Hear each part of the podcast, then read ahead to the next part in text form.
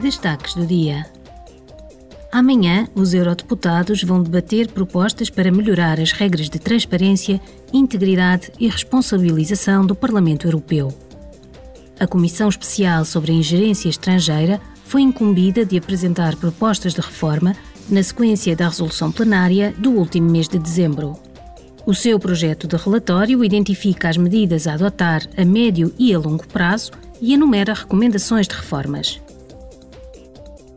Durante a sessão plenária, os eurodeputados vão debater a capacidade da União Europeia para as operações de busca e salvamento de migrantes no mar.